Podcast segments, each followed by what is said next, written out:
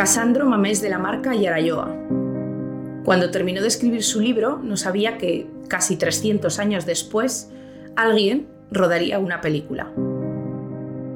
Lo que tampoco sabía es que se descubriría que ese nombre era falso, que Casandro no existía, que ese nombre no era más que un anagrama de un verdadero nombre, el de María Andresa Casamayor de la Coma.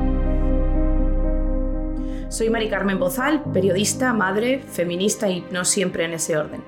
Hoy vamos a conocer más sobre la vida y la obra de María Andresa Casamayor de la Coma.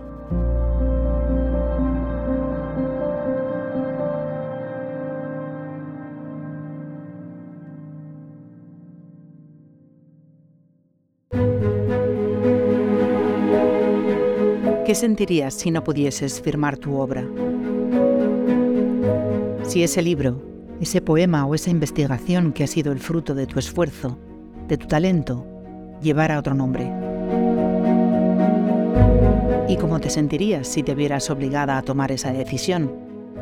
Una que en algún momento de tu vida te hará preguntarte, ¿por qué firme con nombre de hombre? Esta es la historia de mujeres que no fueron reconocidas en su tiempo, que por distintas razones tuvieron que ocultar su nombre, que fueron obligadas a cambiarlo por uno de varón. ¿Por qué firmé con nombre de hombre? Un podcast de la Asociación Clásicas y Modernas, producido por Rombo Podcast.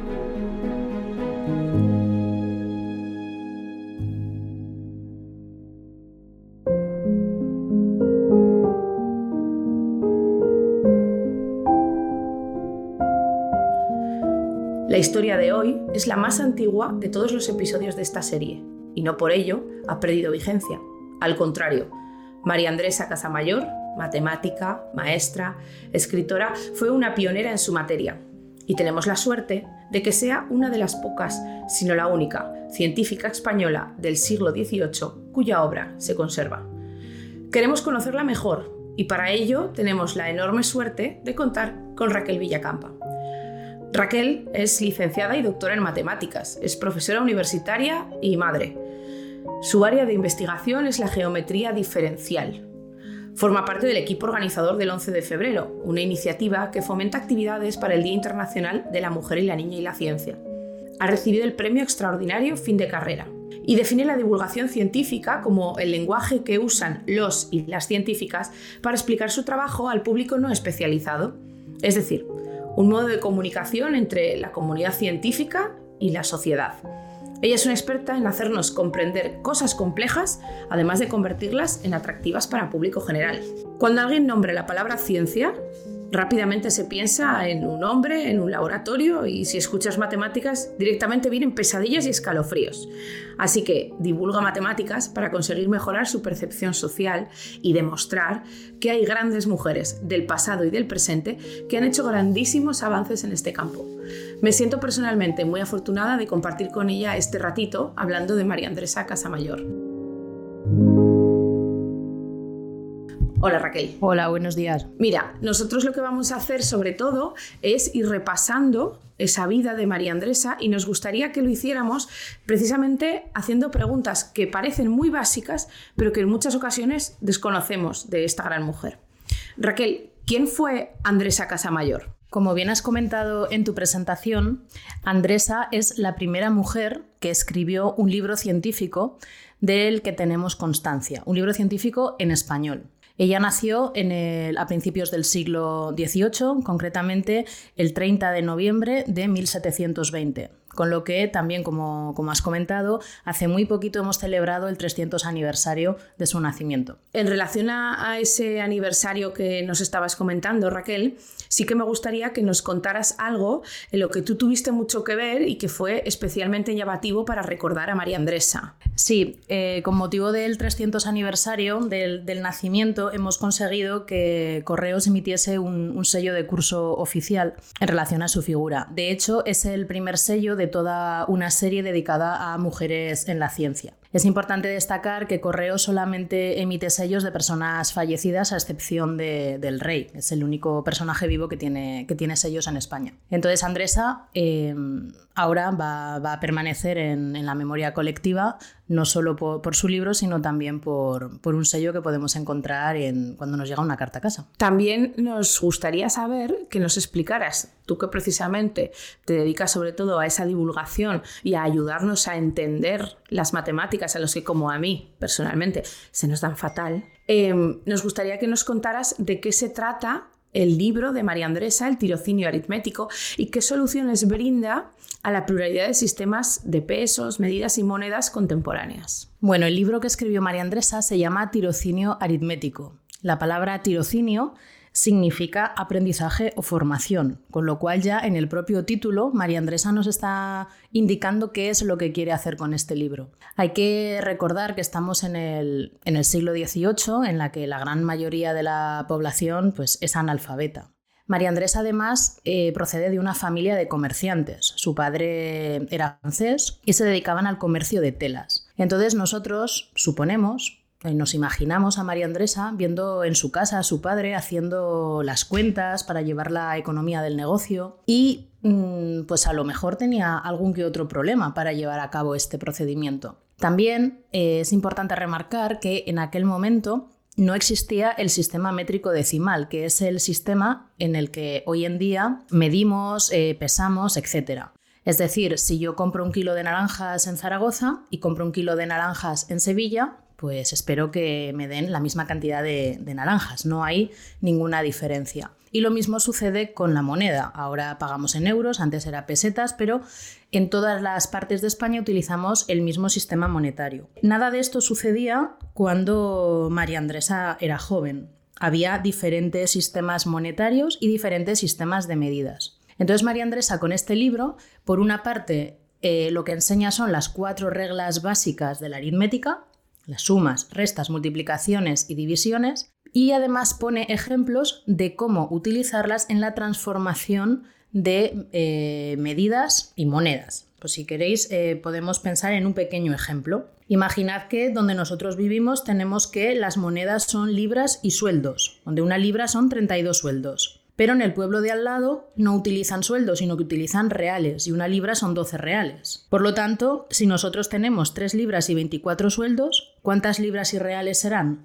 Bueno, pues de esa manera, eh, María Andresa nos hace eh, en su libro unos ejemplos para indicarnos cómo hacer esta transformación monetaria y a partir después de unas tablas que ella pone, pues esto ayuda a los comerciantes de la época eh, y también a los usuarios de ese, comercio, a las personas que iban a comprar, pues que no les engañasen también con el cambio o con, o con los pesos de lo que compraban. No sé vosotros, pero yo cuando he empezado a hablar de sueldos reales, reales y sueldos, ya he pensado que seguro a mí me habrían engañado. Así que bendito tirocinio y bendita ayuda la que nos la que brindó en su época María Andresa con esas tablas y conversiones que ahora tenemos como muy sencillas porque parece que metemos en Google cuántos euros son un dólar o cuántos dólares son una libra y, y nos lo soluciona, pero claro, en ese momento pues todo era mucho, mucho más complicado. Este libro María Andresa lo escribió con tan solo 17 años.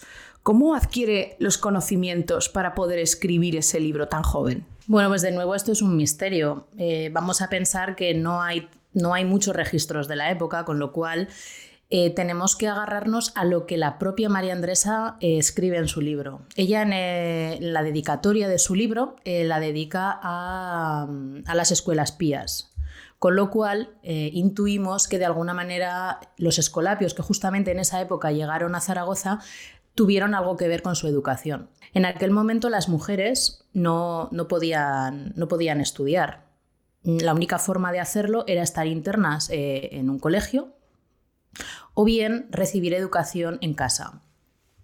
Nosotros imaginamos que ella, junto con sus hermanos, recibió educación en casa, ya que sus padres pues, eran de una posición acomodada y muy probablemente querían lo mejor para sus hijos.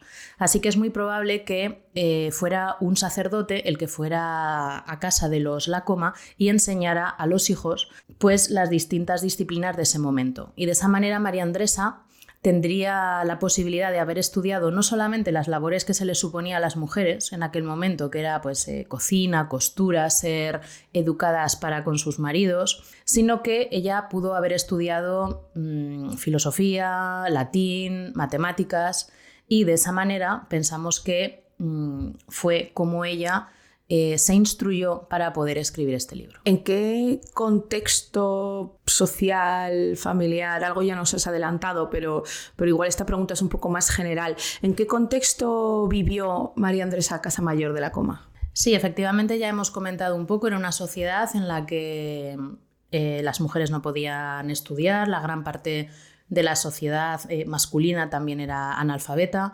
Ella es cierto que vivía pues, en una parte más burguesa, porque venían del, ámbito mm, eh, comerciantes, eh, su padre era francés, bueno, pues eso tenía cierto estatus en, Zaragoza. Sí que es verdad que María Andresa eh, fue, fue, una mujer especial, porque en aquellos momentos el futuro que tenían las mujeres pues era casarse, básicamente, si encontrabas un buen marido mejor que mejor, y si no, otra opción era entrar en el clero convertirse en religiosa, etc.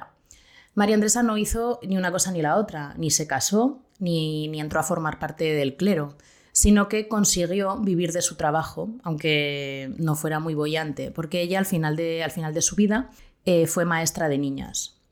Entonces el ayuntamiento le proporcionó incluso una vivienda y se pudo dedicar a lo que, pues a lo que se había formado, en instruir a las niñas en este caso sí que es verdad que, lo poco que nos ha llegado de, María Andresa Casamayor sí que refleja esa, esa pasión que tenía por, por, enseñar y por compartir, ya desde el propio título del libro que, que nos comentabas. ¿Es correcto afirmar que ese libro cayó en el olvido hasta hace prácticamente una década? Es totalmente correcto. Eh, solamente existe un ejemplar que se haya encontrado, que se conserva del tirocinio aritmético y está en la Biblioteca Nacional. Este libro está perfectamente digitalizado, se puede, se puede acceder a él, pero lo curioso es que solamente existe un libro. Eso no quiere decir que mañana en el rastro se encuentre otro libro o en alguna colección particular, porque tiene, tiene que haber. Eh, no sabemos cuánta fue la tirada del libro, pero más de uno, evidentemente. Entonces, bueno, el libro efectivamente mm, había estado olvidado, tanto como, la figura de María Andresa. Por suerte, eh, una de las acciones que realizó el Instituto Universitario de Matemáticas y Aplicaciones en relación al 300 aniversario del nacimiento fue la edición en facsímil del tirocinio aritmético. Por lo tanto, ahora eh, está al alcance de cualquiera. Además, es una edición comentada. En la parte primera, pues tiene, nos, nos hablan del contexto social, de cómo era la educación en ese momento. Y bueno, pues es un, libro para tener en, nuestras colecciones. Y luego hemos dejado para el final una pregunta que, que quizá es la, la que más duele responder porque responde también a, a esa necesidad que había en el siglo XVIII de callar, silenciar y no dejar a las mujeres formar parte de, la vida cultural y, política de, o, bueno, o académica de la sociedad del siglo XVIII. Te pregunto, Raquel, ¿por qué tiene que firmar como, o por qué tiene, o por qué quiere firmar como Casandro Mamés de la marca Yarayoa? Bueno, eh, la respuesta es clara. Si ella hubiese firmado el libro como María Andresa Casamayor, nadie hubiera tenido en consideración ese pequeño librito, nadie hubiera pensado que era algo relevante. Efectivamente, todo lo que hacían académicamente las mujeres no, no era considerado. Entonces ella, no sabemos si por sí misma o por ayuda de estos dominicos que, sí que la ayudaron en la edición del libro y todo, pues eligió un nombre masculino para firmar su libro. Lo que pasa que eh, María Andresa era, debió de ser muy inteligente. Ya lo demuestra en el, en el propio título del, libro, ¿no? poner como título tirocinio, bueno, nadie entendería ni siquiera lo que significaba. Y otra muestra de su inteligencia nos la deja en, el nombre que ella escoge. Realmente ella está presente en el nombre que, escoge. Casandro Mamés de la marca y Arayoa no, no, está elegido arbitrariamente, sino que es un anagrama. Eso quiere decir que eh, se ha formado con las mismas letras que tiene su nombre, María Andresa Casamayor de la, de la Coma, reordenadas de otra manera. Y así es como sale Casandro, como un alter ego de, María Andresa. Desde que conocí la vida de María Andresa y siempre que hablo de ella, me viene a la mente la, misma pregunta, porque me gusta muchas veces mirar la vida de todas estas mujeres pioneras y mirarla pues desde, desde mi visión y mi ignorancia desde el siglo XXI, ¿no? Eh, ¿Qué es lo que yo habría hecho? Y yo me pregunto, digo, ¿mi ego me habría permitido dejar a un lado mi nombre, atribuir a otra persona y por lo tanto haber conseguido esa difusión como fin último, o mi ego me habría podido más, habría firmado y por tanto se habría perdido ya que nadie le hubiera prestado atención porque era de una mujer y nadie y nadie habría querido leerlo porque pues bueno, las mujeres no éramos ilustradas, entonces no teníamos supuestamente nada que decir y nada que enseñar. ¿Qué hubieras hecho tú, Raquel? ¿Tú hubieras firmado con tu nombre o hubieras hecho un anagrama? Muy difícil, muy difícil de, responder. Sí que en este, en este punto creo que, sobresale de nuevo el carácter científico de María Andresa. La ciencia em, no tiene nombre. La ciencia se va construyendo piedra a piedra y unos nos apoyamos en otros. Y yo creo que en ese sentido eh, primó la ciencia primó las ganas que tenía María Andresa de instruir a otros y ese fin eh, lo, puso por delante de, su propia persona. Todo un acierto en aquel momento. ¿Qué hubiéramos hecho nosotras? Mari Carmen, pues no lo sé. Pero bueno, gracias a mujeres como ella eh, nos abren los ojos y, ojalá no, nadie tenga que, ocultarse para, para poder publicar, para poder actuar, para, para poder expresarse al final no nos ha dicho lo que hubiera hecho ella. Muy bien, Raquel, no, no se ha mojado, me parece correcto. Yo tampoco lo sé, ¿eh? tengo que decir que yo tampoco sé si hubiera ganado mi ego o, mi necesidad de compartir. Al final, como ha dicho Raquel, la ciencia está muy por encima de las personas porque sin unos los de detrás eh, nada pueden hacer. Agradecemos muchísimo a Raquel que nos haya guiado en este recorrido por la vida y la obra de Andresa Casamayor. No dudamos en absoluto que si Andresa es recordada hoy, hoy es gracias a mujeres como Raquel y como otras que han investigado y que han hecho que, que Andresa sea recordada. Soy Mari Carmen Bozal y esto fue ¿Por qué firme con nombre de hombre? Un podcast de la Asociación Clásicas y Modernas y una producción de Rombo Podcast.